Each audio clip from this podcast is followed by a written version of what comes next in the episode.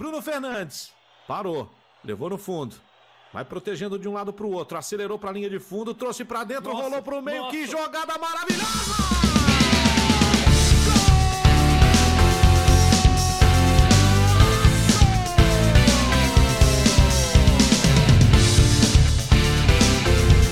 Fecha quando o Cruzeiro, Lira cortou, driblou pra cá, pra lá, vai bater pro gol, pro dentro, parou, parou,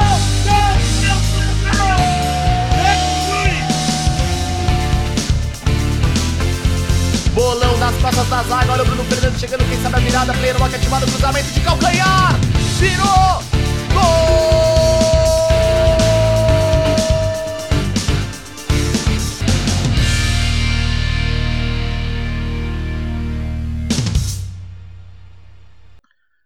Salve, salve, fifeiro! Seja bem-vindo a mais um episódio do Jogo 31. Essa é a nossa hora semanal para bater um papo sobre a semana do FIFA 21, certo?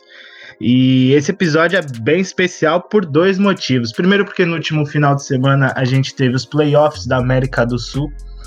Essa aqui é a última competição antes da Copa do Mundo. É, a gente, a gente tem seis vagas lá para a Copa do Mundo, são duas no Xbox e quatro no PS4. Nesse último final de semana rolaram as competições. E segundo que para a gente conversar sobre esses playoffs e também sobre as outras coisas da semana do FIFA 21, a gente está aqui com o Thiago Arantes, jornalista, tradutor, fifeiro. Tiagão, é nessa ordem aí? Tem alguma coisa a mais? Olha, Vitor, é um prazer falar com vocês. Eu diria que é, historicamente seria jornalista, tradutor, fifeiro. Nas últimas semanas, eu acho que tem sido mais fifeiro e depois as outras duas, né? É, a temporada do futebol acabou, eu tenho trabalhado menos com minhas, meus trabalhos de jornalista aqui na Europa, uh, também com as traduções, enfim.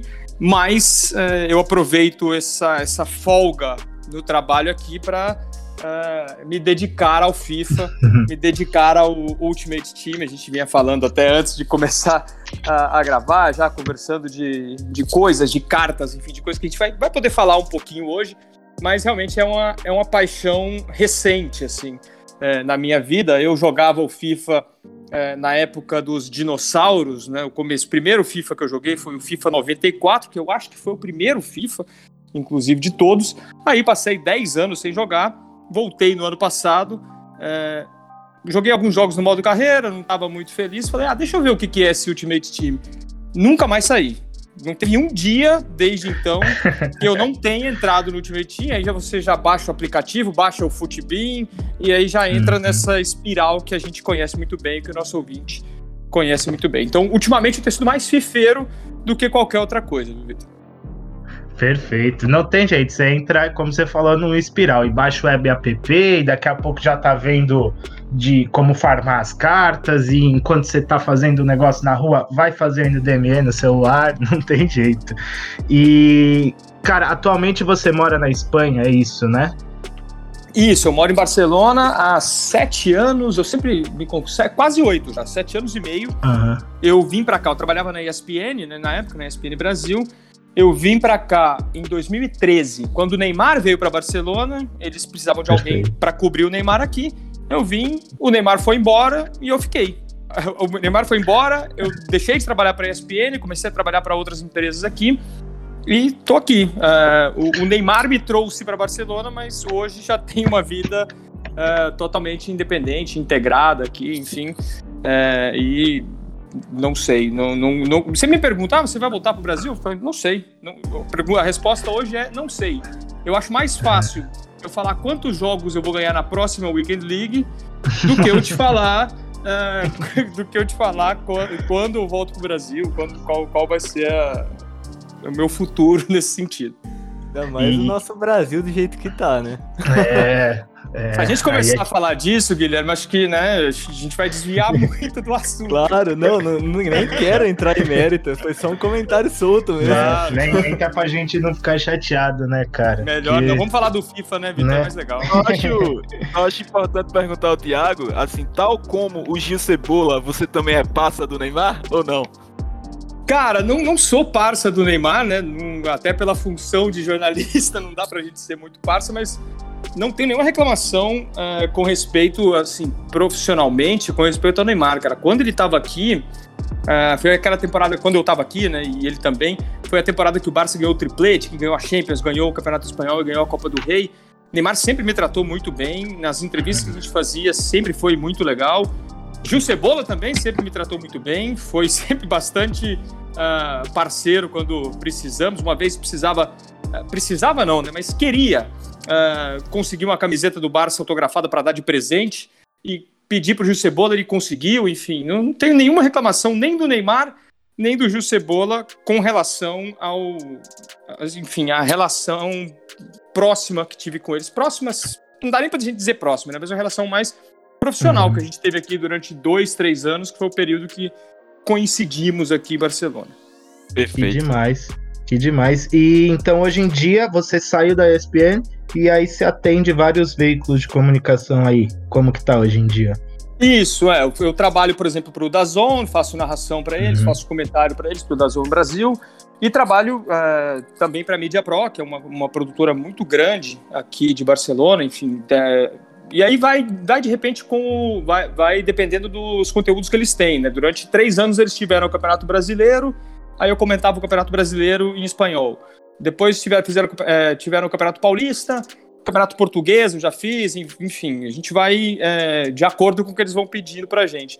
O pessoal do FIFA, talvez, né, eu até comecei o meu Twitter e comecei a ficar um pouco mais é, integrado na comunidade do FIFA para um trabalho que eu fiz para eles, que foi a apresentação da E-Libertadores, né? A E-Libertadores, a primeira edição que teve é, nesse ano, a, a EA Sports e a Comebol quiseram fazer um, um evento legal e tal, com o apresentador, e aí era eu aqui no estúdio em Barcelona, e o Rodrigo, o Croco, o Juan Jorge e o Mu, cada um na casa, na sua casa, no seu estúdio, enfim.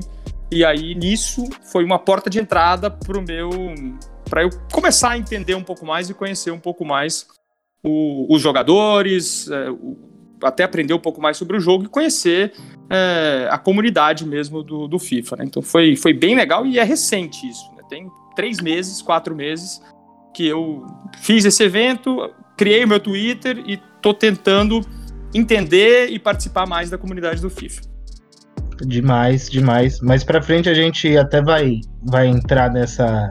Vai relembrar a Libertadores, já que a gente teve, assim como na final da Libertadores, a gente teve um confronto importantíssimo entre o Rezende e o PHzinho nos playoffs, valendo a sobrevivência. A gente volta nesse que foi um evento demais. Foi, a final foi digna de Libertadores, né, Thiago? É drama e pênaltis e cai a luz. Cai a luz duas vezes, né?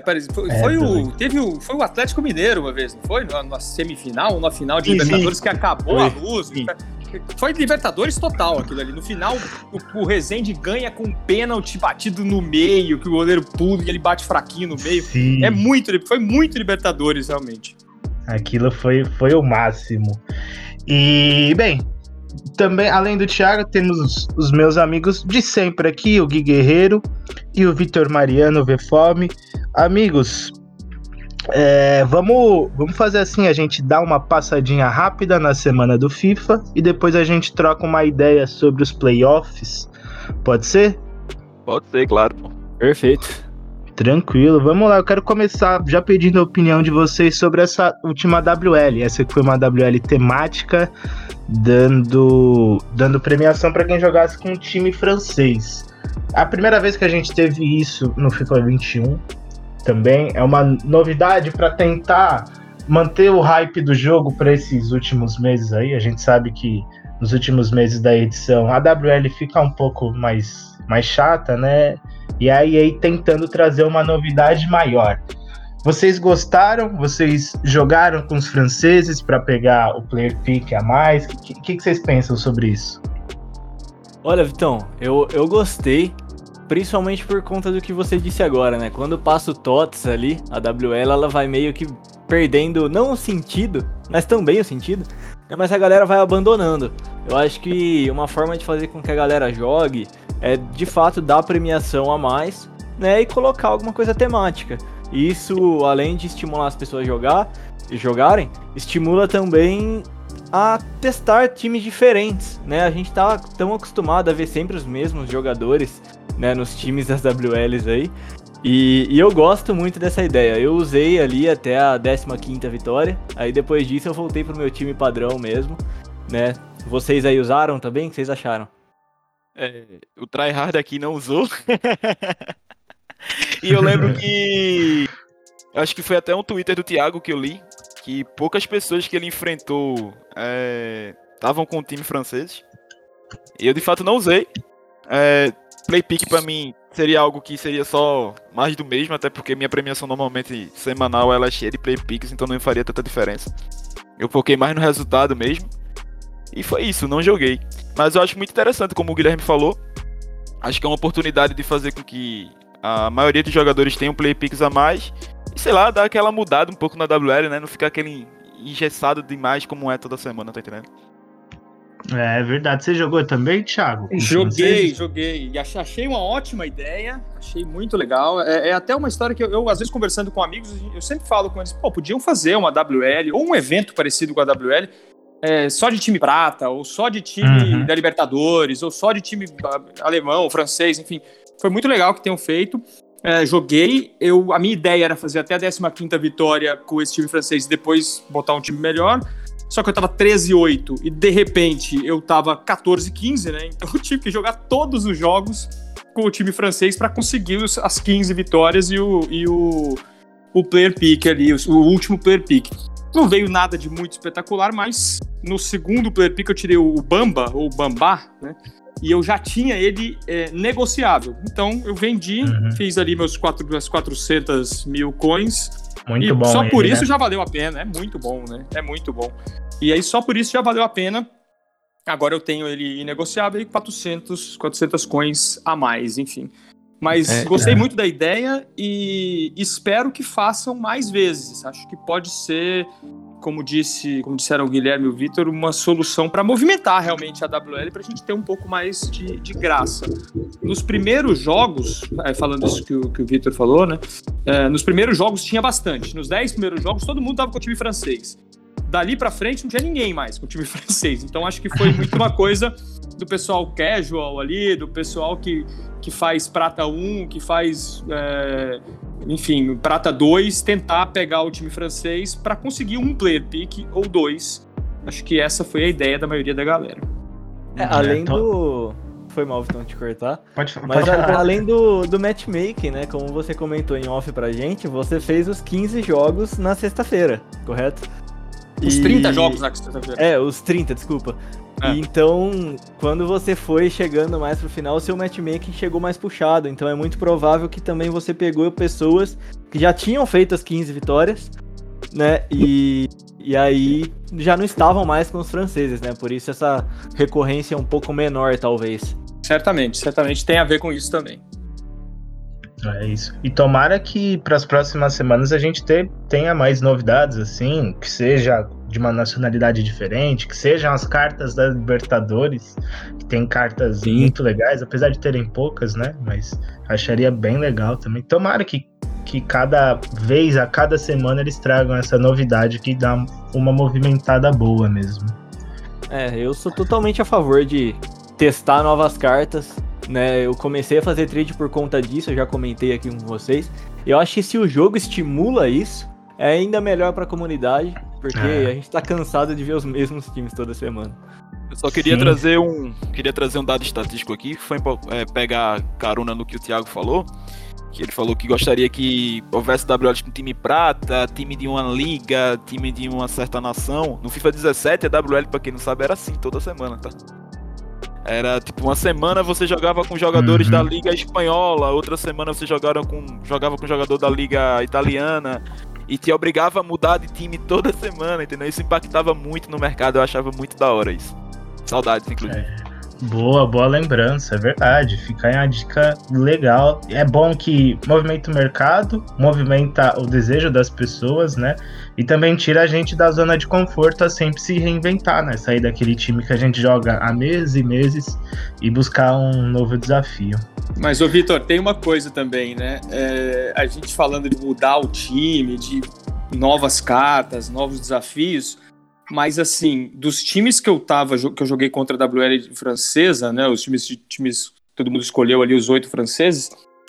Todo mundo tinha o Varane e o Mendy ouro. Então, assim, muda, mas no caso da França Matéria não mudou tanto, muito, né? né? Exatamente. Eu, eu me senti, eu me senti em outubro jogando FIFA, né? Todo mundo com o Mendy e o Varane ouro. Guerreiro, É eu falo ou você fala? Guerreiro, eu falo ou você fala? É, ô.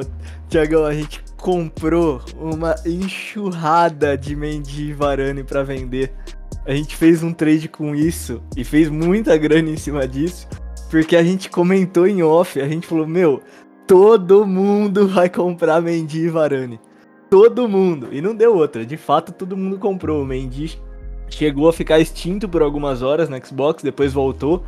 Mas é isso. Todo mundo foi nessas cartas ali. Parecia começo de FIFA. Um- os melhores ele tinha um Mbappé ouro na época, né? E aqui a gente voltou a ver isso. Foi, foi bem legal, inclusive. Gostei. É, já- então a gente já fica de olho pra, pra se sair alguma, algum vazamento da próxima WL, né? Dica boa de trade.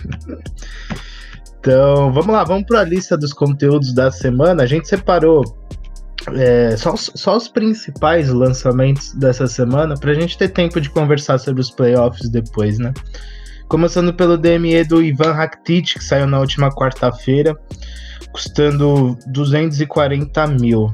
A carta ela tem ótimas stats, vem com 93 de overall, mas eu vi uma galera falando que, que, é- que era um golpe ali no Twitter.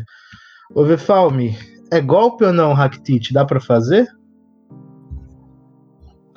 Dá pra fazer, por incrível que pareça, mas tem um cheirinho de golpe e vou explicar por quê. É, não é uma carta tão meta, todo mundo sabe disso. E eu imagino que eu vou retornar a falar aquilo que eu falo todas as semanas aqui. Toda semana praticamente a gente tem um volante ou um segundo volante que é ótimo.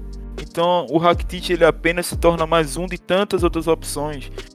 Então, até pra quem é uma galera que tem um custo-benefício, que precisa comprar cartas de custo-benefício, eu não vejo o Rakitic como uma opção, porque provavelmente na semana passada deve ter feito um outro DME tão bom quanto o Rakitic na mesma posição e sim, vai trocar de time toda semana. Pra mim é, é golpe em relação a perda de coins, entende?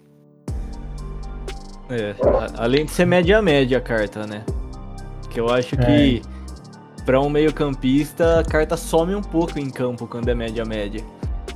É, em É. stats, agilidade e equilíbrio dele são bem baixas também. Eu não faria.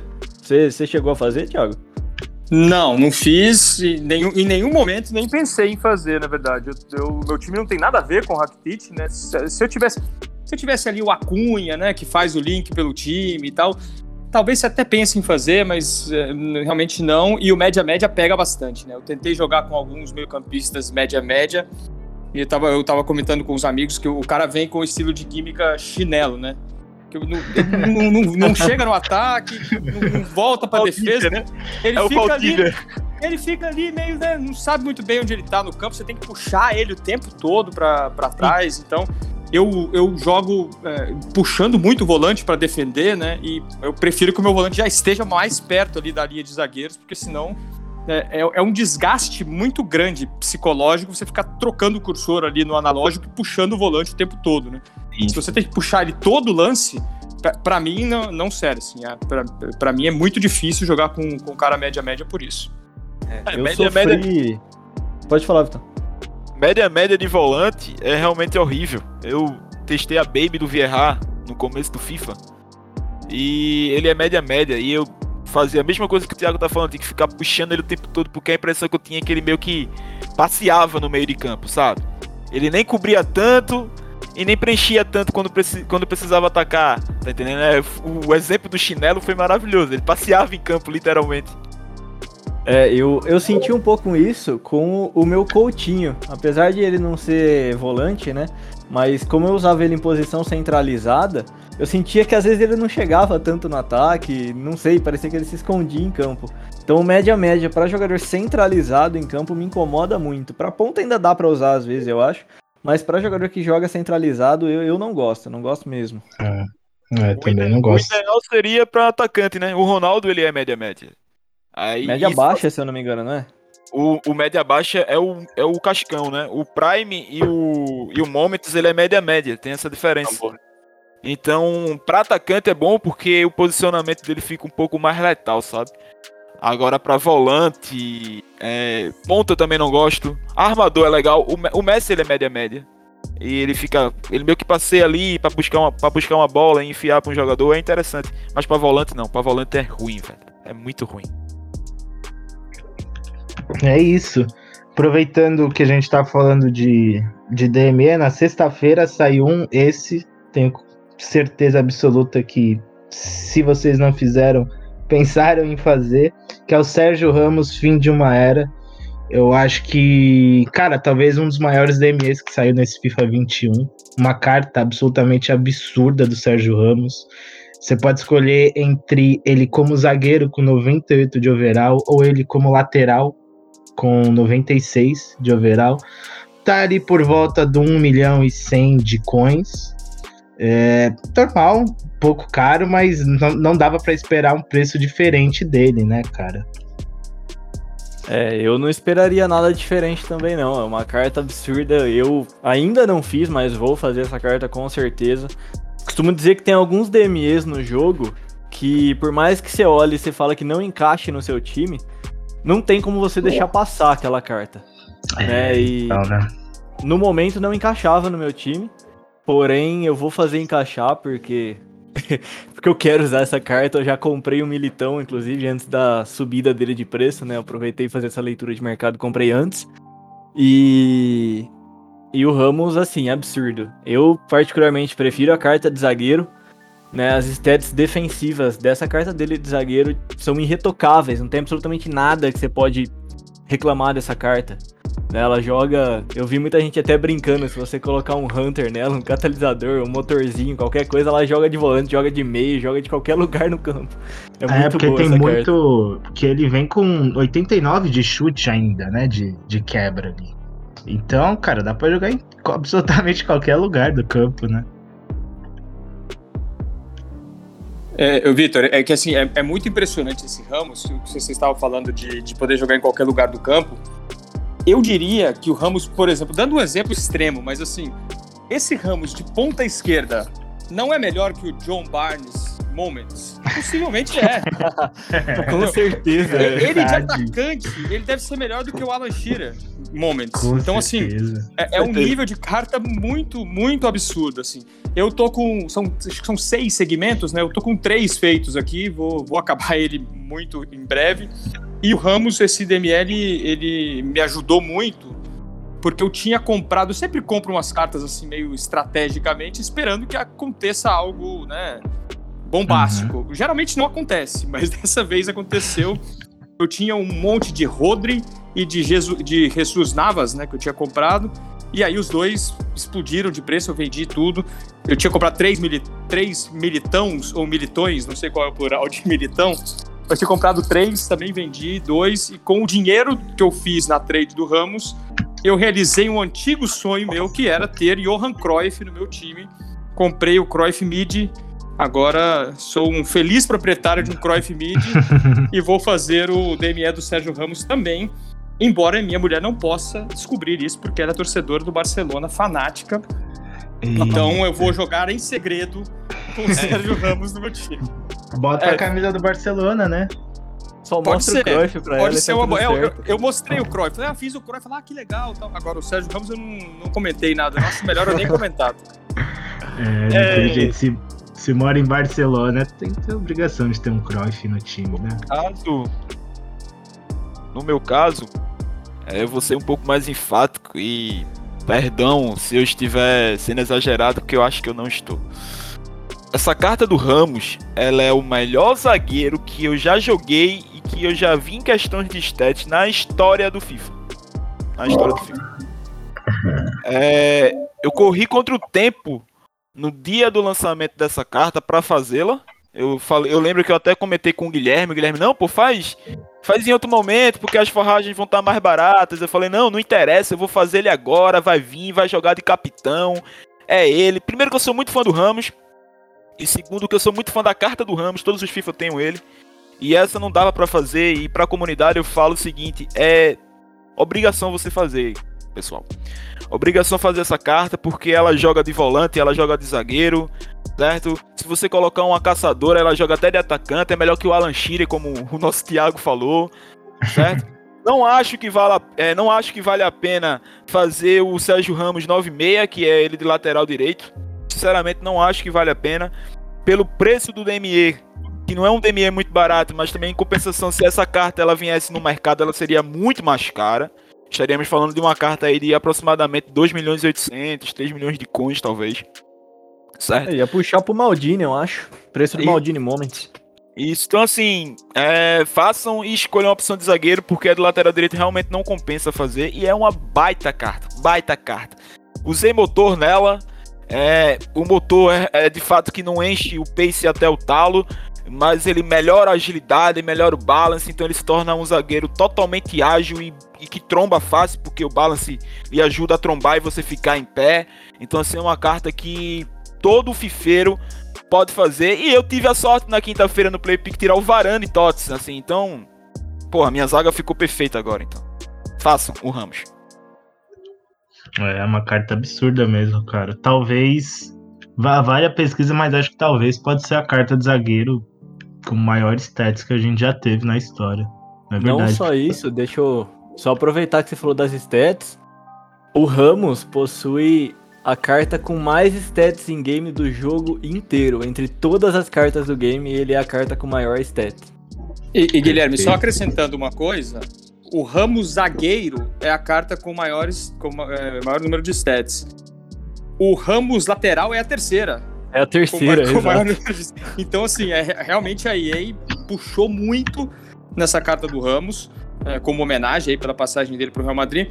E isso, não sei se tem a ver, mas isso me faz pensar que essa, essa próxima promo, né, que vai começar na sexta-feira, talvez tenha cartas muito fortes, né? Pra EA ter começado a puxar tanto no, no DME É verdade. é, nessa carta do Ramos, talvez essa promo que vem aí é, tenha cartas aí 98, 97, enfim, cartas também muito fortes.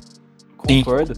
No, na É. descrição desse novo evento, eu não sei se vocês chegaram a ler, né, que vai sair agora na sexta-feira, tá escrito ups grandes, tipo, uma tradução bem porta, Uhum. assim, tipo, grandes ups nas cartas. Então eu acho que vai bem de acordo com isso que você falou, viu, Thiago? É verdade. Bem, bem lembrado. É sempre bom ficar de olho porque nessa altura do FIFA a gente consegue montar times incríveis com poucas coins, né? Tudo vai, E- vai baixando de preço com tanto jogador bom aí no mercado. É, Então, dali da, da sexta-feira até a segunda, a gente teve mais três DMEs de jogador. Aqueles temáticos por, por seleções, né? A gente teve o Éder por Portugal, é, o Arthur pelo Brasil e o Rames Rodrigues pela Colômbia. O Rames Rodrigues que saiu nessa segunda-feira. Eu vou perguntar aí pra vocês se dá pra destacar algum dos três, qual vocês gostaram mais. Eu já adianto que, cara, eu gostei muito da carta do Rames. Eu gosto muito do Rames. Ele veio, ele veio com 5 de skill dessa vez, que me, me brilhou aos olhos. Tô seriamente pensando se ele, se ele vai encaixar aqui, mais pelo roleplay, assim, mais pela diversão, porque eu gosto dele. Mas vocês gostaram de algum aí? Dá pra destacar algum? Cara, acho que entre os três, a carta que mais me chama a atenção talvez seria o, o Rames Rodrigues, pelo mesmo motivo que você, porque eu também gosto muito dele, né? Ele e o Arthur são média-média também, né? Aí eu não vou falar de novo tudo que a gente já disse sobre o média-média, mas são posições diferentes, obviamente. Tem muita gente que eu sei que gosta de montar aqueles times temáticos, né, brasileiros e tudo mais, então o Arthur chega como uma ótima opção. Apesar de ser 4-3 e média-média, ele tem stats muito boas. Né? As stats do Arthur são, são ótimas ali para segundo volante. E, e é isso, é, esses é- são meus comentários sobre essas cartas. O Éder, eu acho que muito difícil alguém ter feito esse Éder aqui. É, o Eder foi dureza, né?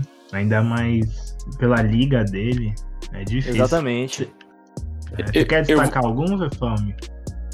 Quer, Assim, quer ir, Tiagão? Não, Eu é- acho- é- pode, pode falar, fala primeiro, Vitor, depois eu, eu complemento aqui. Certo. É, particularmente eu não gosto de nenhum dos três. Eu acho que é, é troll você fazer o Arthur. Questão de, é questão do work rate ser ruim. Questão da carta ela não ser tão boa pra altura do jogo. E ele Certo. é baixinho, né, mano? Eu odeio jogador baixinho. Eu tô contigo também, Xará. Eu não gosto de jogadores baixos nesse FIFA. Eu acho que a meta não favorece jogadores baixos, muito pelo Uhum. contrário, só favorece os altos. E assim, dos três, obviamente, ele é o mais fácil de linkar. Ele vem de uma nação boa e vem de uma liga boa. O Rames Rodrigues é uma carta que aparentemente ela deve ser boa em game, mas esses três de, de, de perna ruim, de certa forma, me pega assim. Além de ser muito difícil de linká-lo, por ele ser colombiano. Certo? E poucas cartas do Everton são jogáveis para dar um strong link nele. Tá? Em compensação, eu queria falar um pouco do Eder, sim. Eu acho que é uma carta muito ruim de link, é verdade. É, vem da Liga Russa. É, mas ele é muito bom em stats, tá? O Eder ele é forte, o Eder ele é alto, o Eder ele é rápido e o Eder finaliza bem e ele ainda é um pouco ágil. Acho que com um motor ele fica uma carta sensacional, guys. E ele é 4-4 e assim, se eu pudesse ter que indicar fazer um dos três, eu indicaria o Eder, pelo menos para ter ali no segundo tempo. Ou se você, quem, sei lá, quem sabe você conseguir linkar, faça o Eder. Eu acho que os outros dois não valem. Dos três, eu tô, eu tô realmente polêmico hoje. Eu acho que o Eder é melhor do que os outros dois. É, E só antes. Foi mal, pode continuar. Eu O fazer um pra mim, das três, op- o Eder, pra mim, das três opções, são a, a melhor possível pra ser feita, apesar do link ruim. E apesar do link de nação ser ruim. É isso. Pode falar, Tiagão. Não, Só então, queria então- fazer um comentário antes Fala, do Thiago, fala, Guilherme, desculpa, fala viu. Thiago? Não, que ele nenhum. comentou fazer pra usar no banco. É, eu discordo, viu? Porque a gente tem o Josef Martinez que tá no mercado e tá bem mais barato que ele, tá por 80k. Então acho que se pra você for pensar uma carta no banco, o Martinez é obrigação. Então eu discordo um pouco dessa fala. Foi mal cortar você, Tiagão. Pode, Só vou, pode continuar. só, vou, só vou pegar carona só pra refutar essa, essa, essa, essa indagação do meu querido Duelo de super subs agora. Porque assim, por mais que o Martini seja bom e bugado, ele é pequeno, cara. E o Eder ele é grande, ele vai trombar. O, o body type dele vai fazer o que o, o Martinez não faz, que é aquele cara que se você spamar o LT ele abrir os braços, ele vai ganhar, sabe? Ele é o, ele é o Didico do segundo tempo, sacou? O Coisa que o, o Martinez, coisa que o Martinez não vai fazer, pô. Esse é o ponto. Ok, ok. Continuo discordando, mas ok. Pode ir, Tiagão, foi mal. Não, eu, eu ia, eu ia falar, eu vou. não, não vou mudar minha opinião, mas eu ia falar que eu dei uma bronca no amigo meu hoje, que ele falou, pô, tava com umas cartas 84 aqui, fiz aquele Edro. Eu falei, não, velho, não faz isso. Carta 84 tá custando, sei lá, 12 Tá mil, custando 15 caro, mil. velho. Não faz o. Ah, não, mas é porque eu tenho o Pedro Gonçalves e vai linkar. Eu falei, cara, mas Pedro Gonçalves daqui a uma semana você não tá usando mais. Mas enfim, foi é, uma, uma polêmica aí que eu tive com, com um amigo meu hoje, por causa do Éder. E eu não destaco nenhuma das três, eu queria passar rapidinho por uma por uma por um outro DME que a gente acabou é, não falando porque é, é menos importante, mas que eu acho que o conceito é muito legal, que é o DME dos jogadores escoceses. O Tierney, Ah, o Fraser perfeito. e o McGregor. Assim, embora nenhum deles seja, né, vai chegar pra jogar no time de ninguém, eu acho muito legal esse conceito. É, esse conceito, pra mim, ele chegou duas semanas tarde, porque eu tava jogando, eu joguei um mês com um time só de jogadores britânicos. Se chegasse esses três uma semana, duas semanas atrás, o McGregor aí seria meu volante, o Fraser eu talvez colocasse ele pra jogar, enfim. Mas independentemente disso, é um conceito muito legal. Achei esse, esse DME de conjunto de jogadores de um país. E seria legal a EA colocar isso no próximo FIFA, talvez já a partir né, do, do começo, mais do começo do jogo, não tanto mais pro final. Ele parece um pouco com outro, uma outra parada que eu gostei muito, que nem sei se muita gente fez, que foi aquele Samba Stars, né? Que eram três brasileiros prata, três ou quatro brasileiros Uhum. prata Lembro. que, que fazia por objetivo. Que eu também fiz, de vez em quando eu jogo com o meu time prata e adoro esses, esses brasileiros Eu prata gosto lá. bastante. O, o Dalbert, o Paulo Otávio, enfim, não vou lembrar o nome de todos, mas Uhum. o conceito é brilhante, assim. Acho que a gente tem muitas coisas que dá pra criticar, que dá pra falar mal é, dos DMS, da- do conteúdo, mas é, esse, esse conteúdo específico acho um acerto e acho bem, bem interessante mesmo. Tomara que façam mais vezes. Verdade, Eu- bem, bem lembrado. Eu acho que tudo que, que puxa ali pro lúdico, pra, pra diversão, pra fora do meta, fora da caixa, acho que é legal, né, cara? Você tem razão. A gente teve antes, acho que foi o da Suécia, se não me Isso. engano. Agora teve o Isso. da Escócia. Tomara que tenha mais, né? Porque acaba levando a galera a mudar o time, fazer um negócio diferente, testar gente nova. A gente sempre fala aqui. É bem, bem legal mesmo. Vamos ver amanhã, né? Eles estão mandando sempre de terça-feira. Na terça retrasada foram os suecos, na passada foram os escoceses. Vamos ver Uhum. amanhã se eles mandam alguma coisa e continuam com a ideia. E concordo 100% com o Thiago, é uma ideia que eu gostei demais. Comentei isso no último podcast também, quando a gente falou dos suecos. E Foi. É isso, falar, trazer pro lúdico, trazer para times diferentes, como eu disse também no começo desse. Eu acho de extrema inteligência da EA. É verdade. Quero, quero finalizar a nossa passagem aqui pela semana perguntando pro Gui sobre o mercado. Foi uma semana que a gente teve bastante DME, a gente teve quatro dias dando garantia de alguma coisa, seja do Icon ou Festival do Futebol. E a gente já viu que as forragens deram uma subida, né? O que, que dá pra dizer do mercado nessa semana, Gui? Cara, o mercado essa semana foi uma loucura, né? Você falou, teve garantia de alguma coisa alguns dias seguidos. Na quinta-feira, a, gente a gente teve uma garantia de jogador do time 2 da promoção, né? Dos FOFs. Eu acho engraçado falar FOF. Dou risada toda vez que eu falo. Né, a gente teve uma garantia na quinta. Na sexta, eles mandaram uma garantia de Icon Moments repetível. Eles estavam mandando não repetível todas as vezes, e essa vez eles mandaram repetível o que fez com que forragem subisse mais ainda. Né? A gente já vinha falando que forragem alta estava no chão. Né? Nessa semana eles fizeram o contrário, eles jogaram elas lá no teto. Né? Não só as altas, as baixas principalmente, mas de forragem no geral. Né? No sábado, a gente tem um player pick de jogador TOTS ou da promoção né, das nações de Portugal, França e Alemanha. E no domingo, repete isso, porém muda a nação, agora com Brasil, Argentina e Inglaterra. Cara, isso são coisas assim que levou o mercado nas alturas, como a gente acabou de falar. O, o Thiago comentou né, que os 8.4 mais baratos estavam ali 10, 12k. A gente teve vários 8.4 ficando extintos na semana. E é algo que a gente sempre percebe que quando a EA não lança uma promoção, ela vem com conteúdo forte. Isso tá sendo meio que regra, né, nesse FIFA aqui. Toda vez que a gente não teve uma promoção ativa, os DMEs foram bons, as garantias foram boas, né? Por mais que DMEs de jogadores às vezes nem sempre foram bons. Mas as garantias, essas coisas, levou o mercado lá em cima. Quem não vendeu durante a semana com a alta que teve já nas forragens, fez uma grana ali ridiculamente alta, né? Papo de dobrar as coins em qualquer carta que você tinha comprado uma semana atrás. Então, a gente não esperava que não viesse esse, esse final de semana a promoção. Né? E aí, como não veio, ela lançou tudo isso, foi, a gente foi pego um pouco de surpresa, mas o mercado reagiu dessa maneira, foi, foi lá em cima, né? Os franceses subiram bem também por conta da WL temática, já caíram. Eu acho que todo mundo que montou vendeu as cartas no domingo. No domingo a gente teve uma queda tenebrosa nos franceses. E, enfim, é, esse foi o comportamento do mercado nessa semana. Perfeito, perfeito, Gui. Sempre importante a gente repassar pelo mercado. Agora, galera, vamos falar de playoffs da América do Sul. A gente, a gente teve os seis classificados que vão disputar a Copa do Mundo em Londres, lá no dia 6 de agosto. Copa do Mundo que vai ser presencial, mas a temporada toda foi online, né? É, foi, foi remota. Antes, antes da gente passar os nomes aqui dos classificados e trocar uma ideia sobre isso, eu quero perguntar para o Thiago sobre o evento em si, já que o Thiago ele participou da E-Libertadores, a E-Libertadores que foi vencida pelo Matias Bonano em cima do Dudu no PS4 e pelo Rezende em cima do PHzinho no Xbox.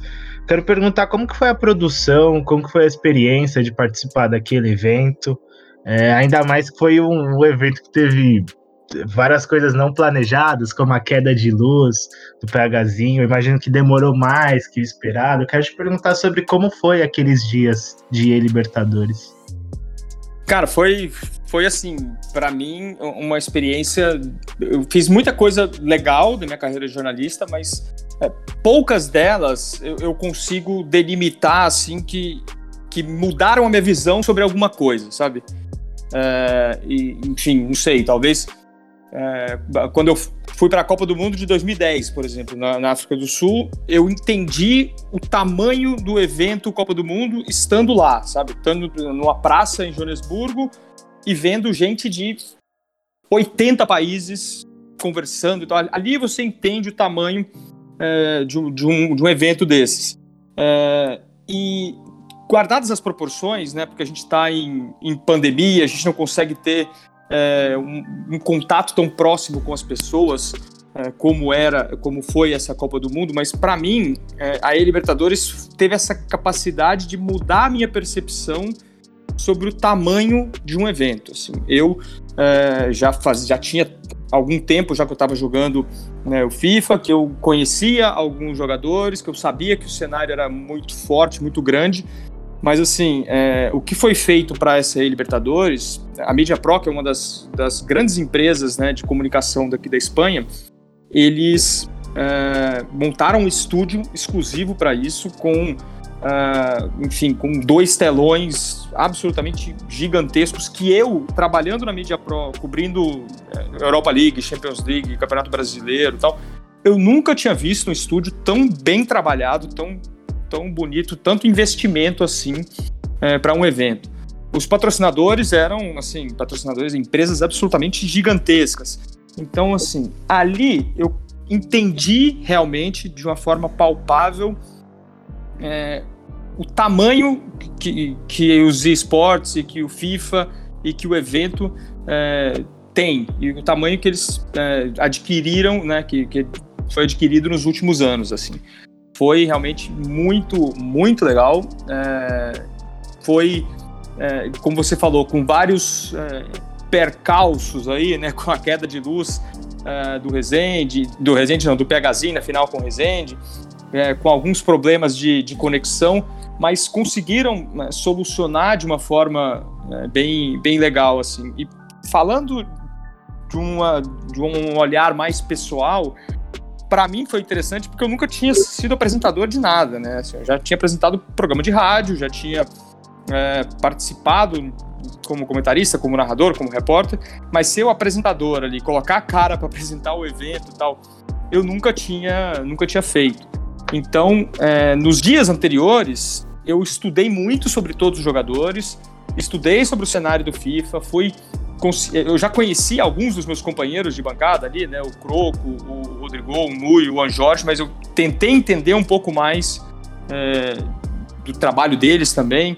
Então, é, do ponto de vista pessoal, para mim foi muito legal, cara. E, e, o evento é o que a gente tinha falado antes, né? Foi histórico, assim, com a gente conseguiu na primeira edição trazer para a Libertadores o clima da Libertadores mesmo, né? Da rivalidade é dos é brasileiros ali com o Bonano, é, do, do, problema técnico que no fim é, é, óbvio que é um problema que atrapalha, mas que no fim ele dá uma, uma dramaticidade é, muito grande para a final, né?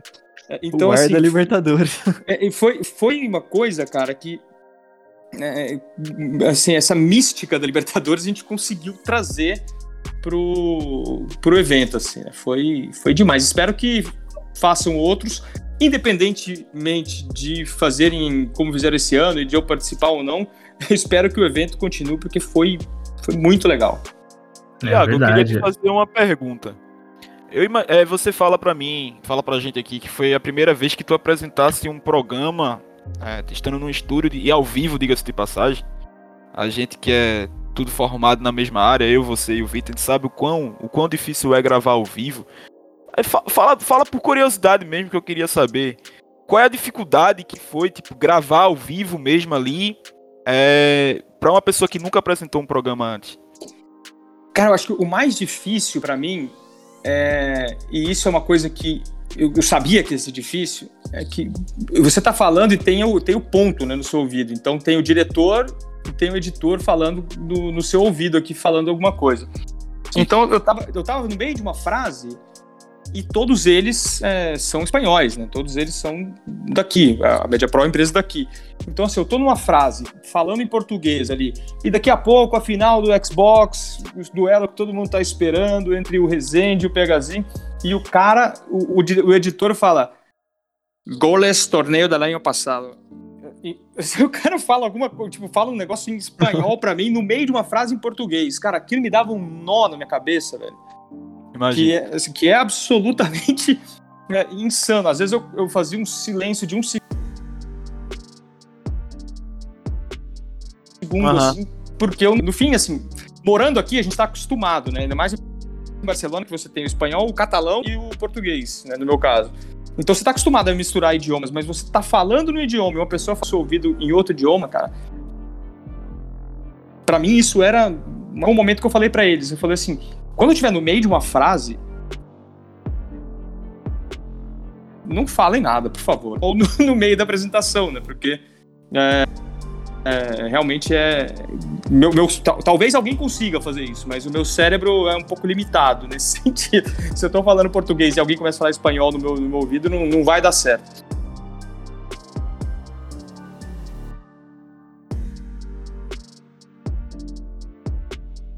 Mas inglês. Se alguém falar em português, dá esse bug.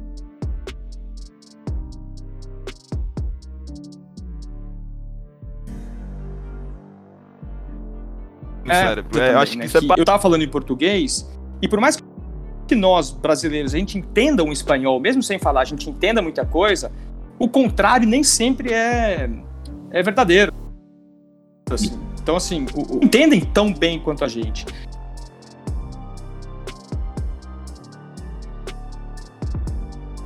Então, às vezes eu falava, daqui a, daqui a pouco os dois estão invictos, os dois vieram não sei o que, tal, criando, criando aquela hype, né, pro coisa.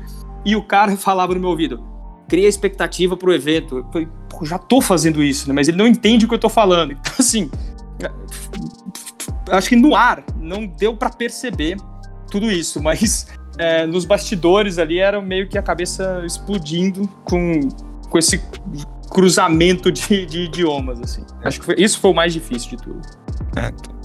E, e, você ficou bastante tempo no ar, né, cara? Você lembra quanto, quantas horas deu de transmissão?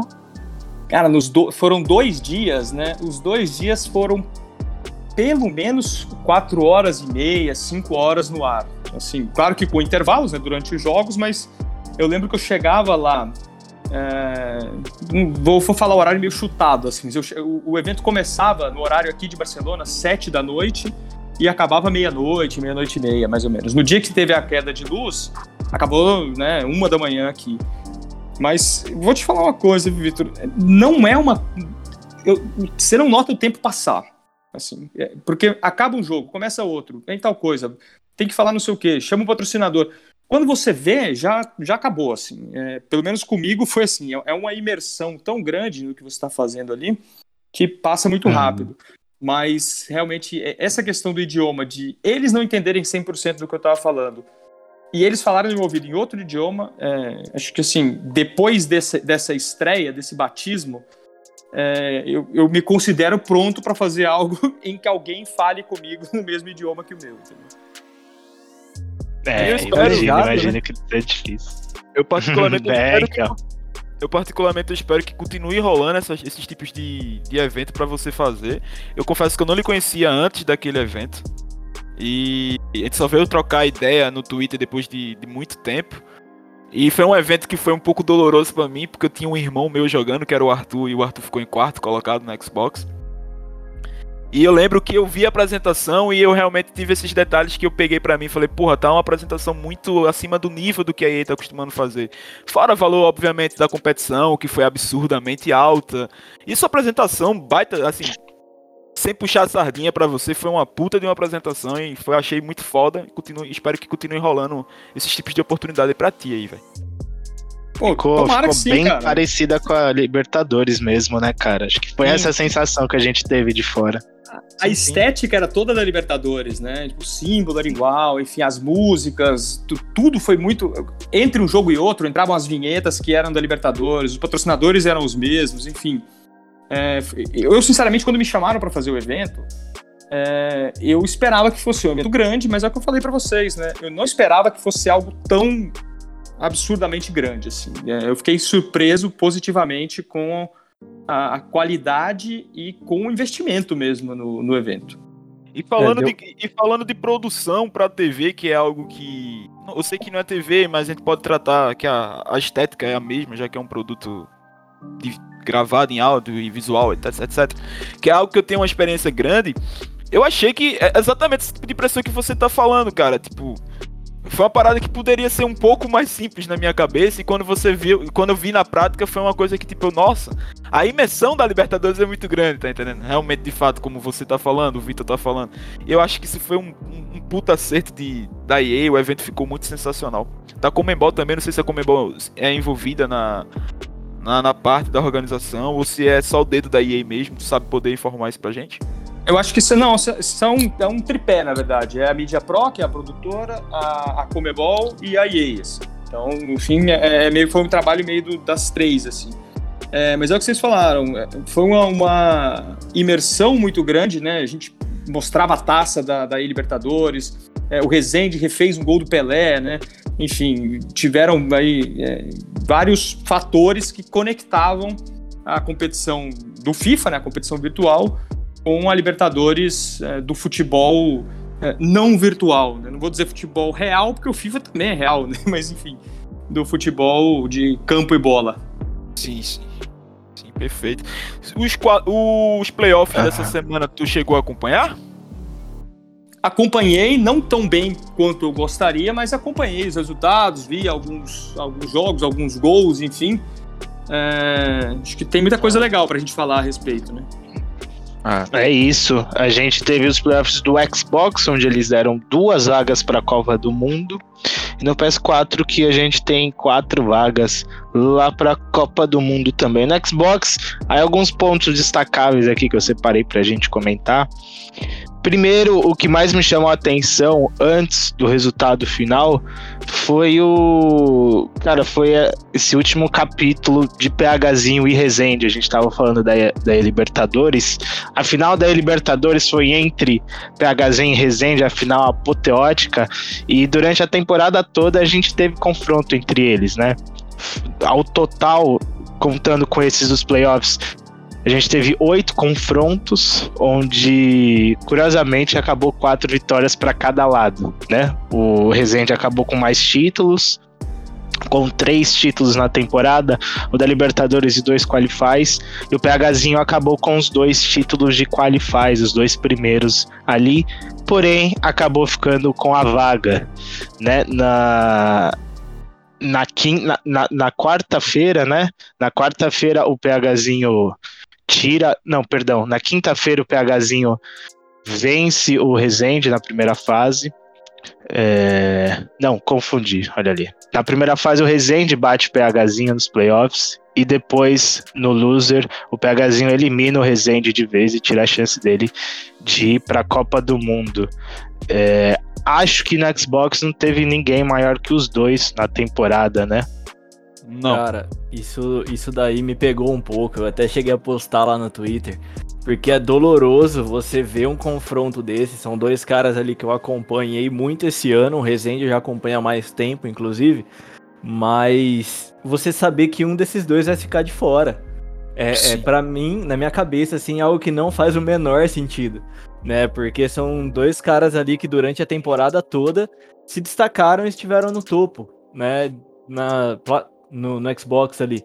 O Resende, pra comunidade em geral, eu acredito que fosse um dos favoritos ao título mundial, inclusive. Né? Não só desse playoff. Com certeza. Com e, certeza. e aí você vê um cara desse ficando de fora, para mim é absurdo. Né? Já aproveito o gancho para falar que eu acho inadmissível, assim, ter apenas duas vagas no Xbox para América do Sul. Né? Eu acho um erro gigantesco, principalmente porque quando a gente se trata de um de um ano que passou, né, o ano passado, do top 16, se eu não me engano, seis eram daqui. O top 16 mundial, seis eram daqui. E aí Nossa. você ter apenas duas vagas, na minha cabeça não faz o menor sentido. Eu acho que a EA errou extremamente forte nisso.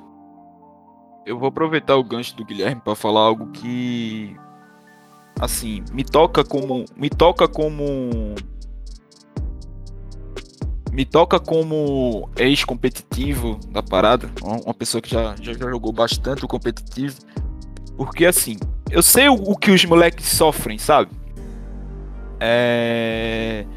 Eu já falei em um outro episódio aqui sobre pressão psicológica, e na época eu tentei trazer sobre isso, justamente por conta da vivência, da troca, da troca de ideias que eu tenho com, com a maioria dos players, e eu sei o, quanto isso é importante. Cara, eu achei uma tremenda de uma sacanagem o Rezende não tá no Mundial, e é uma coisa que eu gostaria de tocar sobre isso, é porque na minha concepção, o cara que tá o ranking 1 da América a temporada inteira, ele não poderia disputar o Mundial. A gente teve um exemplo triste também do GN no, no, no, nos playoffs da América do Norte, que ele praticamente em todos os qualifiers ele foi campeão e ele também não foi pro Mundial. Eu acho que os quatro, eu tô falando do PHzinho, do Rezende, do Alaba e também do Gabriel PN, eu acho que os quatro mereciam estar lá. E foi triste demais ver é, quatro deles na loser, tendo que brigar. É, perdão, os quatro, não, três deles na, na loser, que era o PH, o Rezende, o Rezende e o PN na loser, tentando brigar por uma vaga. Isso para mim foi muito triste. E toca no que o Gui falou: é, duas vagas só pra, pra América do Sul no Xbox é muito pouco. Acho que o mínimo deveriam ser quatro, igual é no PS4 para ser justo. Eu entendo, tá? O PS4 tem mais jogadores que, que, que, a plataforma do Xbox. Mas eu acho que mais jogadores não significa parâmetro de qualidade, tá entendendo? Eu acho que não dá para ser quatro em uma, em uma plataforma, duas em outra, e deixar pessoas que fizeram uma temporada tão belíssima fora do, do principal foco deles, que é o Mundial. Tá entendendo? Isso para mim é, é, extremamente triste. Eu me coloco no lugar deles é. e imagino o quanto deve ter sido triste. É, pega bastante porque o Rezende faz uma temporada irretocável. É, o cara com mais títulos na temporada e acaba ficando de fora, né? Então machuca. Nem imagino como ele deve estar se sentindo, mas até a gente de fora machuca bastante. Nem é, falar. Os playoffs tipo, vale. Só pra Pode adicionar, uma, só pra adicionar um, um, algo a mais no meu comentário. Sem falar, Vitor, que é, tantos torneios que, que eles disputam oficiais a temporada toda e o que vale de fato é apenas o final. Tá entendendo? É verdade. No final das contas, tudo que ele fez não valeu, valeu só a vaga nos playoffs, entendeu? Exato, é. exato. Verdade. Você acaba equiparando a temporada de um Resende à temporada do 16 colocado. Então, final das e contas, caso... valeu pouca coisa. Claro que vale o dinheiro, mas não, competitivamente não, desmere... não vale tanto. Não desmerecendo o Fineto, eu não o conheço, mas por favor, não me interpretem mal. Não desmerecendo o Fineto, ele que foi um, um dos últimos da, da, do ranking do, do Xbox para se classificar nos playoffs, ele teve uma grandíssima chance de chegar ao Mundial. E o Rezende, que estava top 1 o ano todo, perdeu. Então, assim, sinceramente, é, EA Sports, se você está me ouvindo, que eu imagino que não, espero que sim, é, pensem e reflitam no, nesse método classificatório de vocês, porque, ao meu ver, e ao meu ver de muita gente da comunidade, eu acredito que seja até a maioria, é bastante injusto. Muito injusto. Demais, demais. Eu só queria deixar aqui o parabéns também pro Fineto, que você acabou de citar, que ele venceu adversários ali, que nem sempre ele era o favorito e o, e o moleque mandou Cara, muito. Cara, grande surpresa, né? Muito, Sim, o muito. Jogou, o Fineto jogou bastante. O, o, eu acho que ele, ele e o Baldo, eles foram as duas revelações do ano. Eu acho que os dois é, cresceram muito nos playoffs. E o Fineto, pô, o Fineto ganhou do Gabriel PN, o Fineto tirou jogadores extremamente importantes. O Fineto fez um baita jogo com o PHzinho, forçando o PHzinho a, a, a dar tudo no, no jogo para poder conseguir a vitória. A gente sabe muito bem que o PH é um dos melhores jogadores da América do Sul que atacam. Assim, eu acho que ele, na minha opinião, ele é o melhor jogador atacando. Depois vem o Alaba, na minha opinião. E ele fez uma partida com o Fineto que, assim, ele teve que tirar algo ali na cartola o tempo todo para poder conseguir ganhar de um Fineto que estava em fire né, é, nesse, nesses playoffs da América do Sul da plataforma do Xbox. Em Fire. É a grande, grande surpresa o Fineto mesmo, ele que se classificou sendo o 16 do ranking, então chega como underdog e ficou bem perto, ficou bem perto da vaga mesmo. Ele caiu na semifinal do loser bracket. Além, além disso, vale destacar, obviamente, o campeão Felipe Alabinha. É, se a gente tem o PHzinho com um leque infinito de armas ofensivas, eu acredito que o Alabinha não, não, não fica para trás. Ele fez a ele, ele fez uma final absolutamente incrível com a PHzinho de, cara, de tirar o fôlego mesmo. Sim. Ele chega, perde a primeira partida pro BHzinho, mas consegue vencer a segunda, consegue vencer na segunda vida que ele tinha ali por, por 4 a 3 e fica com o título. É, é- é um dos grandes. Depois a gente pode até fazer um. Mais, mais perto da Copa do Mundo, a gente pode fazer um programa só sobre isso, mas acredito fielmente que ele chega como um dos nomes grandes ali. O, Ala, o Alaba, Vitor, é, teve uma vez que eu falei pra ele no Twitter, e ele chegou a trocar essa ideia comigo por lá, que eu lembro quando ele ganhou do, do, do Gorila no, em um Mundialito em Sim. Paris. Sim, acho na não me engano, Champions ele ficou- 4. Isso, se, se eu não me engano, ele ficou top 3 ali, ou foi top 4, enfim. É, ele, Agora- ele perde na, na final do Xbox pro Tex, só por Tex. Mas ele, ele tirou nada mais, nada menos do que uma das referências do cenário mundial de FIFA de 5 anos pra cá, que é o Ruge Gorilla, né? Então, assim, aquela partida do Alaba com o Ruge Gorilla foi a primeira vez que ele ganhou meu coração. Eu falei isso pra ele, porque eu, porra, jogar no, prime no primeiro Mundialito que ele vai, chegar numa final desse Mundialito eliminando um campeão mundial, é pra poucos. E detalhe que na época eu acho que ele tinha 16 anos. Então, assim, o Alaba é um dos maiores talentos que nós temos. É uma bola cheia absurda do Fiora, da SPQR. E eu acho que o Fiora ele sabe muito bem disso. E o Alaba tem tudo para crescer.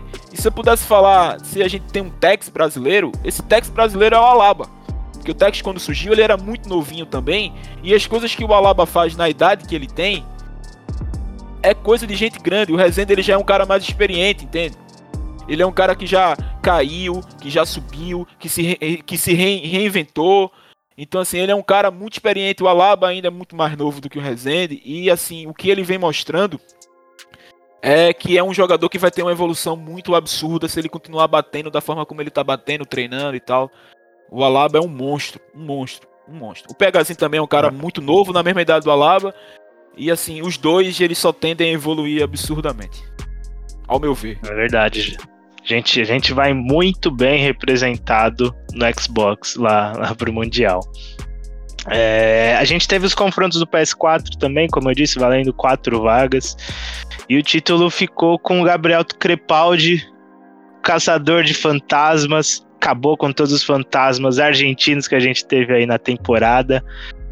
Bateu Matias Bonano, bateu Nicolas na final, ficou com o título e, cara, curiosamente eu fui eu fui falar com ele hoje para fazer uma outra produção ali, né? Precisava gravar a entrevista com ele.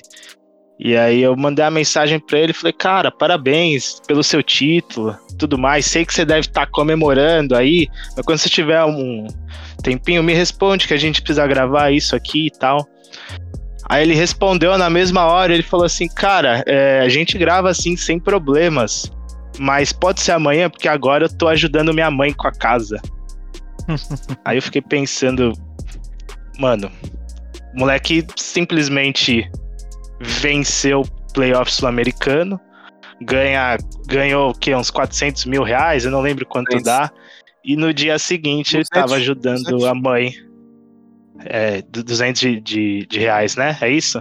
Isso. É, 200 mil reais, tirando a comissão, obviamente. Deve ter ganhado uns 120, Isso. 130 mil nessa faixa.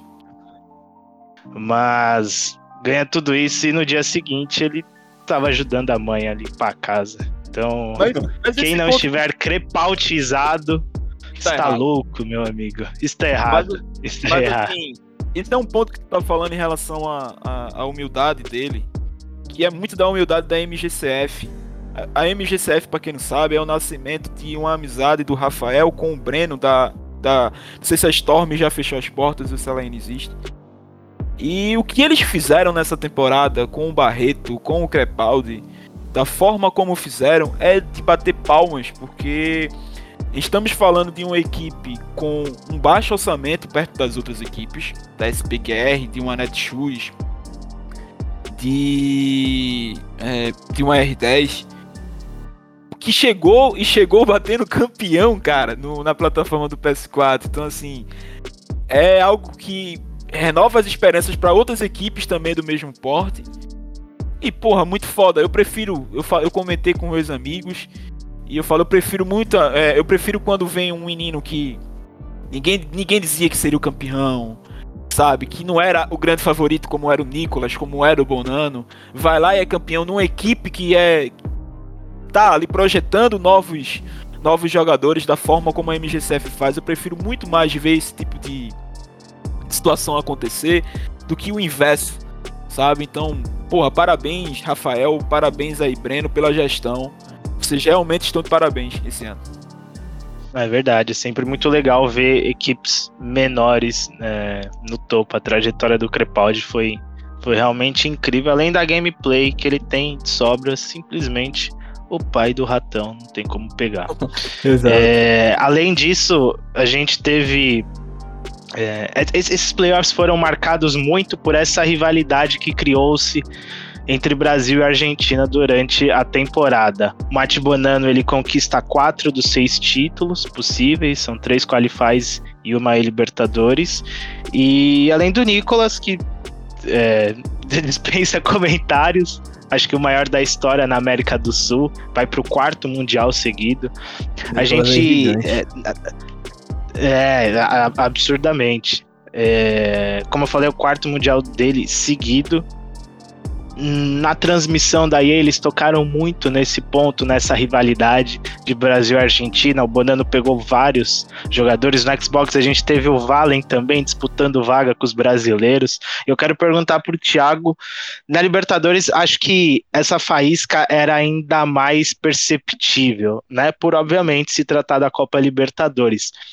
Naquele, é, naquele evento, você sentiu esse negócio? Deu para trazer essa, esse sentimento dessa rivalidade Brasil-Argentina para o videogame? Ah, sem dúvida, sem dúvida. Na Libertadores, acho que a, a rivalidade Brasil-Argentina ela ficou mais evidente ainda e ela foi é, piorada ou melhorada, né? Depende de como a gente olhar para isso, mas ela foi intensificada é, pelo fato de o Bonano ter enfileirado, né? O Bonano foi ganhando de todo mundo, todos os brasileiros. Ele já tinha vencido é, outras competições antes contra os brasileiros também. Então ali ele realmente se transformou no é, a alcunha aí que acho que foi o Juan Jorge que criou do fantasma dos brasileiros. Do fantasma. E e foi ali, né? Ali realmente foi que explodiu, assim, que é, realmente ficou fora de controle. E foi, foi interessante, porque depois eu entrevistei o Bonano, a gente fez uma entrevista com ele ao vivo, e eu falei pra ele, falei, pô, e aí, Matias, você é o fantasma dos brasileiros tal, vai fazer alguma comemoração específica aí, vai fazer, enfim, tentei, né, tirar alguma coisa dele ali de provocação, Falei, vai tentar imitar, o, fazer a cara do fantasma, igual o Dybala faz, né, aquela comemoração que ele faz e tal. Aí ele falou: Não, não vou. Eu sou amigo dos, dos, dos caras brasileiros, eu ganho deles. É, existe a rivalidade Brasil-Argentina, mas eu tenho um extremo respeito por eles e não, não vou fazer provocação nenhuma. Porque ele sabe que, assim, é, primeiro que se fizer provocação é pior, né? O chumbo vem mais grosso do outro lado. Você, É porque tem mais brasileiros que argentinos no Exato, cenário, né? e, e você incita né, um adversário a, a fazer, enfim, a, a talvez se dedicar mais ou a jogar com mais ímpeto, né? Mas ele, ele foi extremamente respeitoso e ele, eles vieram, né? Os argentinos, quer dizer, vieram, tô falando como se eu estivesse no Brasil. Eles foram para o Brasil é, disputar os playoffs, né? Para pegar é, conexão, enfim, para poder estar mais perto do servidor. Sim. Então, é, isso é legal que exista esse, esse intercâmbio aí, porque eu tenho certeza que os jogadores brasileiros é, têm muito a aprender do, do Nicolas e do, e do Com Bonano, certeza. entre outros. Mas assim, falo desses dois porque são duas referências, né?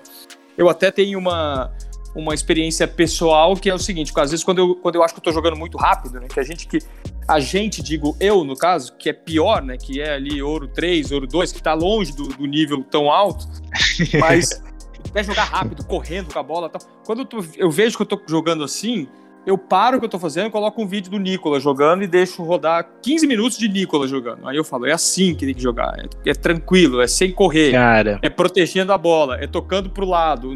Aí, quando eu volto, eu, eu vejo que eu tô um pouco melhor, entendeu? Dá pra aprender muito com esses caras e, e o Nicolas é um deles. E só pra finalizar, né, a, gente, a gente falava do, do Bonano, né, do, do Rezende, dele ter ficado fora.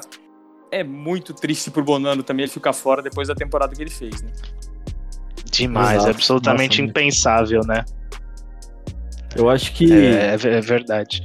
Eu acho que um comentário que caberia fazer novamente é esse dos top 1, top 2 estarem ficando, ficando de fora, né? E aí, bem lembrado por você do Bonano, a gente citou só o Rezende que era É. brasileiro.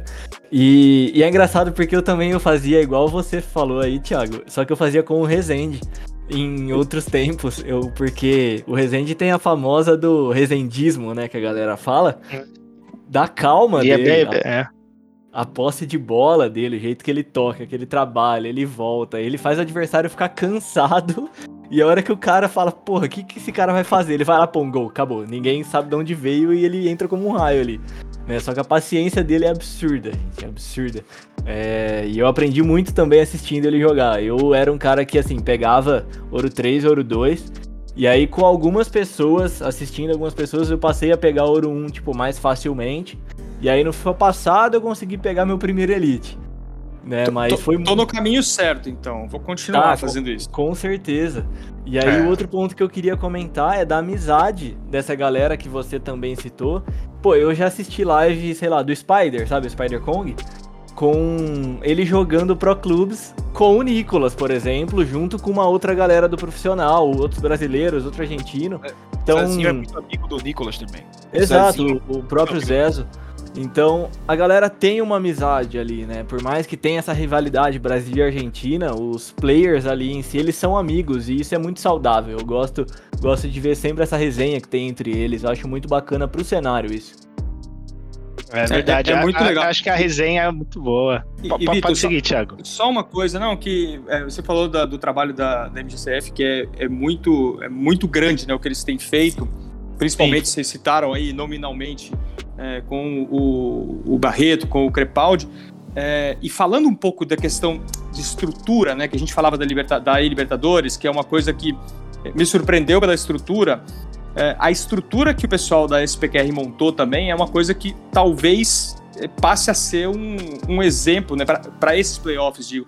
Passa a ser um exemplo para outras equipes também. Né? Eles montaram uma gaming house ali, eu vi o Fiora falando e tal. Juntaram todo mundo para ter melhor conexão, para enfim, fizeram um investimento ali para tentar realmente é, dar aos, aos players né, as melhores condições possíveis. Isso é muito importante, não só porque o, o Felipe Alabinha conseguiu o resultado né, de de chegar para o Mundial, mas porque isso é, coloca o sarrafo mais alto, né? Outras equipes talvez queiram fazer isso, é, já fizeram, e talvez queiram repetir isso, queiram melhorar isso. Eu acho que para o cenário do, do FIFA competitivo é muito bom que, que exista esse tipo de iniciativa, porque pu- é, puxa todo mundo para cima, né? Você vai puxando É. um nível para cima. Sim, Exato. sim, sim. É Cada verdade, é verdade. A gente. Uhum. É, a gente teve a R10 fazendo a Game House no Sul com quase todos os players, só não foram os que quiseram jogar de casa mesmo, como o PHzinho, E o PN. Que, que depois que depois daquela queda de energia lá, ele falou que botou um, um no breaker lá especial para ele poder jogar de casa, só quem gosta mesmo de jogar de casa que não foi. Então, isso foi, foi um negócio que eu vi também, bem lembrado, Tiagão. Essa estrutura das equipes nesses playoffs foram, foi, foi realmente incrível, cara. É, ainda, ainda no PS4, para finalizar, além do Crepaldi e do Nico, as outras vagas ficaram com o Paulo Neto, outro fenômeno absurdo brasileiro, rolo Meu compressor de atacar. Meu É, conterrâneo. conterrâneo, verdade. absoluto é, talento brasileiro, além do Pepa Cedenho, que é um equatoriano que, cara, surpreendeu. Ele chegou pela Liga Equatoriana, ganhou uma vaga direta nos playoffs. E, e, conseguiu, tirou, tirou gente grande, ele tira o Paulo Neto na Winners, depois ele cai ali para Losers e vence o, o Tori da Netshoes, acaba ficando com a vaga. É o quarto é, classificado da América do Sul aí para a Copa do Mundo, certo? Boa sorte a todo mundo, vai ser demais a Copa do Mundo que rola no dia 4 de agosto, se eu não estou errado. Deixa eu ver, dia 6 de agosto. É isso. E, Tiagão, quero trazer uma última pergunta. Acho que você é a pessoa certa para responder isso pra gente. Você há tanto tempo no futebol tradicional e agora vindo pro futebol competitivo virtual dá pra gente fazer algum paralelo entre os grandes jogadores do futebol e os grandes jogadores de FIFA? Dá pra gente traçar algum paralelo aí entre eles? Cara, eu acho que dá, eu acho que dá. Eu, eu já me peguei pensando nisso uh, algumas vezes, assim. Eu acho que a, não só dos jogadores de FIFA e dos jogadores de futebol, mas de, de grandes atletas, né, em geral. Para mim, o, o que mais me, me impressiona, assim, é a capacidade de fazer uma coisa num nível de concentração muito alto por muito tempo. Entendeu? Isso para mim é, é, é, absolutamente fascinante, assim, porque, enfim, é, óbvio que num, num, num nível totalmente amador, mas é, eu agora com a pandemia eu parei, mas eu estava me dedicando bastante à corrida de rua, enfim, corria maratona, meia maratona, tal. E eu via os meus amigos que correm melhor do que eu, mas que não chegam a ser profissionais, você via que o cara conseguia manter um nível durante um certo tempo, mas não muito mais do que aquele tempo. Eu vi muitos jogadores de futebol, grandes jogadores, mas não craques, é, conseguirem jogar bem e tarem, estarem ligados no jogo durante 80 minutos do jogo, mas não durante os 90. E para mim, o que diferencia os caras que estão fazendo. O cara que faz 30-0 na, na WL, que vai pro playoff, que ganha de todo mundo, que é, é essa capacidade de não se desconectar em nenhum segundo, assim. Isso para mim é, é, é um, uma capacidade quase é, sobre-humana, sabe? Você conseguir estar tá o tempo inteiro conectado com o que você está fazendo e num nível extremamente alto. Vocês falavam do Resende, é, é. Isso que o Guilherme falou, né, do Resident estar o tempo inteiro ali tocando a bola, pensando, e de repente ele, pum, vai lá e faz o gol. Isso é de uma, de uma beleza né, extrema, assim, é muito... É, é uma coisa que me fascina profundamente, essa, essa concentração, mas não é só concentração, parece que o cara tá acima do nível de concentração, né? É uma dedicação realmente muito grande ao que está fazendo. Isso é, para mim, é, é, uma coisa que existe nos grandes jogadores do, do FIFA, é, existe nos grandes jogadores de futebol, e por mais que alguns deles pareçam que não estão fora do jogo, mas de repente o cara entra no jogo e, e faz o gol, né? Então isso, isso não é que o cara está desconcentrado, ele está concentrado na maneira dele. Né? Mas Eu... é, acho que todos os grandes atletas têm essa capacidade e, e, isso, isso é uma das coisas que mais me, me faz gostar de esporte, assim. Essa capacidade é. é humana de você estar tá dedicado 100% ao que você está fazendo e num nível tão alto. É um trabalho é psicológico. Eu acho que dá para Pode falar, pode falar, Gui. Não, só disse que é um trabalho psicológico muito forte, né, que essa galera tem que fazer, porque realmente acaba sendo, como o Thiago falou, além do, do humano ali, porque é bizarro o tempo que essa galera tem que se concentrar, o nível Sim. da concentração que eles têm que atingir, e, e, não é. Não é em casos isolados, sabe? É, é por 90 minutos no jogo de futebol, às vezes é na própria concentração antes de ir pro jogo de futebol. Então, é, entra muito mais coisa. Então, o trabalho psicológico é muito forte em cima de atletas em geral, né? E eu acho sim que e atletas, digamos assim, não, não fogem muito disso. Sim. Tiago e eu chegamos a trocar uma ideia sobre isso, inclusive pelo Twitter. Ele foi quando, inclusive, ele me falou que ele era maratonista e tal. E foi, acho que foi após aquele episódio do, psicológico aqui no, no, nosso podcast que a gente pôde trocar essa ideia. Mas, Thiago, queria te fazer uma pergunta, aproveitando carona nessa pergunta que o Vitão te fez. Tem algum jogador é, de futebol que não seja virtual que te sobressai os olhos nesse em relação ao foco, em relação ao comprometimento, é, enfim, a esse tipo de situação que aquele tipo de jogador que pode virar chave a qualquer momento. E se tem um no FIFA que também te agrada muito em relação a isso, eu queria saber qual dos desses dois jogadores que o Tiagão gosta, do FIFA e do futebol real. Cara, o, assim, no, no futebol real, vou, vou te falar de dois. Um, que é o cara que ele tá. É, ele tá voando abaixo do radar o jogo inteiro, e de repente, em um segundo do jogo, parece que ele liga uma chave e resolve. Que para é, eu vou te falar de dois jogadores que eu vi muito no estádio. Então, para mim é mais fácil você avaliar o cara que você viu muito no estádio. É, que para mim é o Messi. O Messi, ele anda durante 75 minutos do jogo. Se você vai no estádio, se você vai no estádio para ver o Messi uhum. correr, você perdeu seu tempo. O Messi não corre. O Messi anda durante 75 minutos do jogo. Mas ele anda de um jeito que ele tá sempre mais ou menos perto de onde as coisas importantes vão acontecer, entendeu? Aí ele pega a é bola, quando ele pega a bola, ele corre, ele, ele tem uma capacidade, parece que ele corre com a bola dentro dos pés dele, porque ninguém consegue tirar a bola dele quando ele tá correndo. E aí ele decide o jogo. Agora, o cara para mim que tá conectado o tempo inteiro e que eu sou absolutamente fã dele, é, e é um cara que ele tá tão conectado com o jogo que para mim ele nos melhores dias dele, ele faz, ele se integrava com o jogo de uma forma que às vezes ele não aparece. É o Busquets. O Busquets para mim é uma coisa absolutamente irreal, porque ele participa do jogo, ele, às vezes o Busquets dá 150 passes no jogo o jogo acaba, o Barcelona ganhou de 3 a 0 e você, você não viu o Busquets no jogo. Por quê? Porque ele distribui o jogo de tal forma que é tão natural que parece que não. que, que, ele está né, acima do que, do que é o, o, as, do que são as ações do jogo.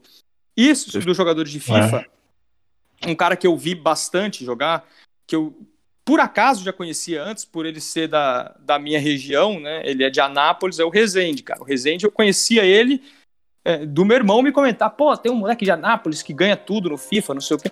Então, assim, ele é anterior à minha volta pro FIFA.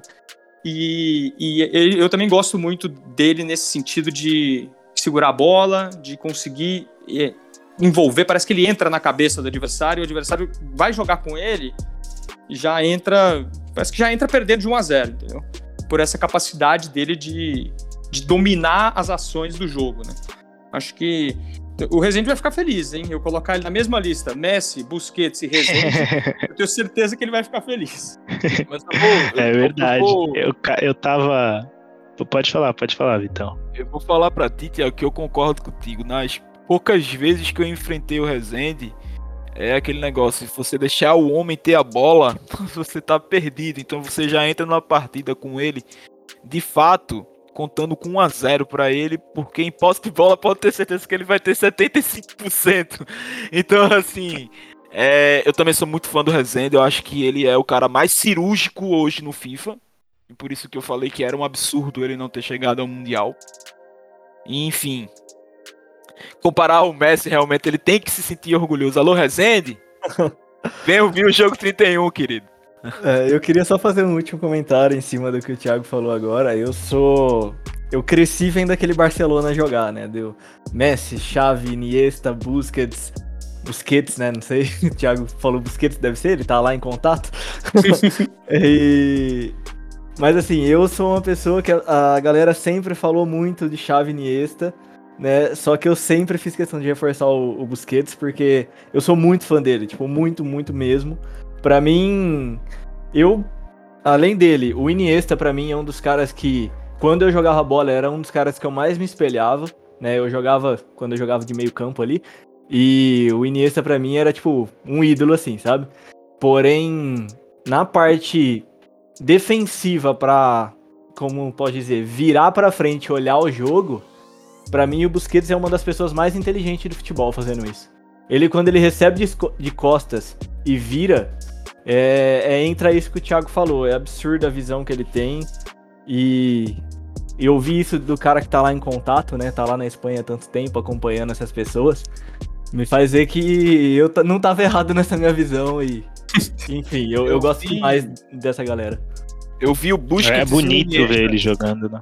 Eu vi o Busquets, eu vi o Busquets e o Iniesta em loco aqui em Recife, num Espanha e Uruguai pela Copa das Confederações. Vitor, esse jogo, Espanha e Uruguai, eu, eu tava em Recife nesse jogo, tava cobrindo esse jogo Sim. pela ESPN.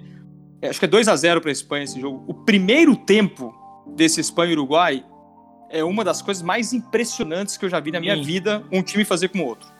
Sim, sim, sim. É- A posse é de assim. bola era massiva da Espanha, você não conseguia roubar a bola da Espanha. Eu ficava em choque vendo os caras trocar a bola.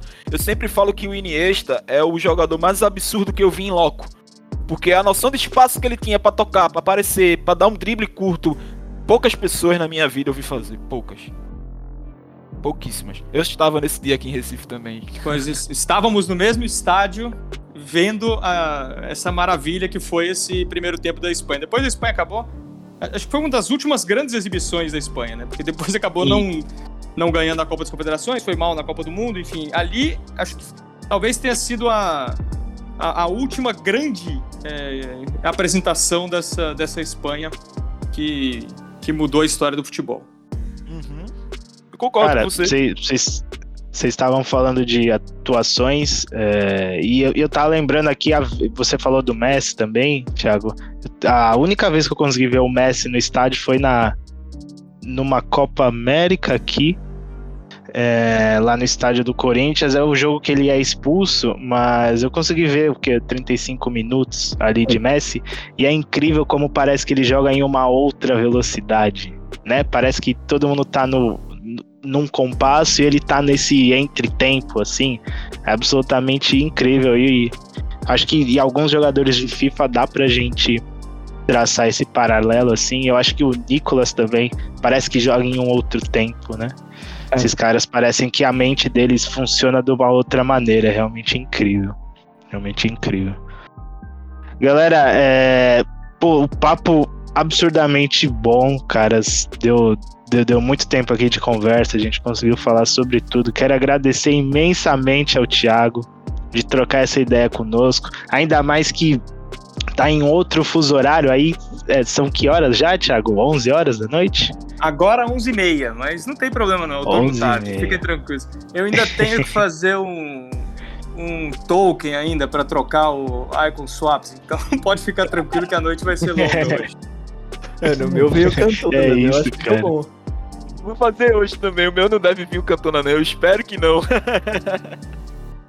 Vou fazer, vamos, vamos, nos, É vamos nos matar por- pelo, pelo Alan, Alan Shearer, né? Aí eu vejo quem é melhor, se é ele ou o Sérgio Ramos de atacante. Frank Lampard. É isso. É isso, mas cara, muitíssimo obrigado. Você tá sempre convidado a vir aqui quando quiser, a casa é sua, pra gente trocar essa ideia sobre o FIFA. Muito bom. Acho que foi o, o episódio que a gente falou é, sobre mais temas diversos, né? A gente falou sobre muita coisa aqui. Realmente muito bom. Obrigadão, Thiago.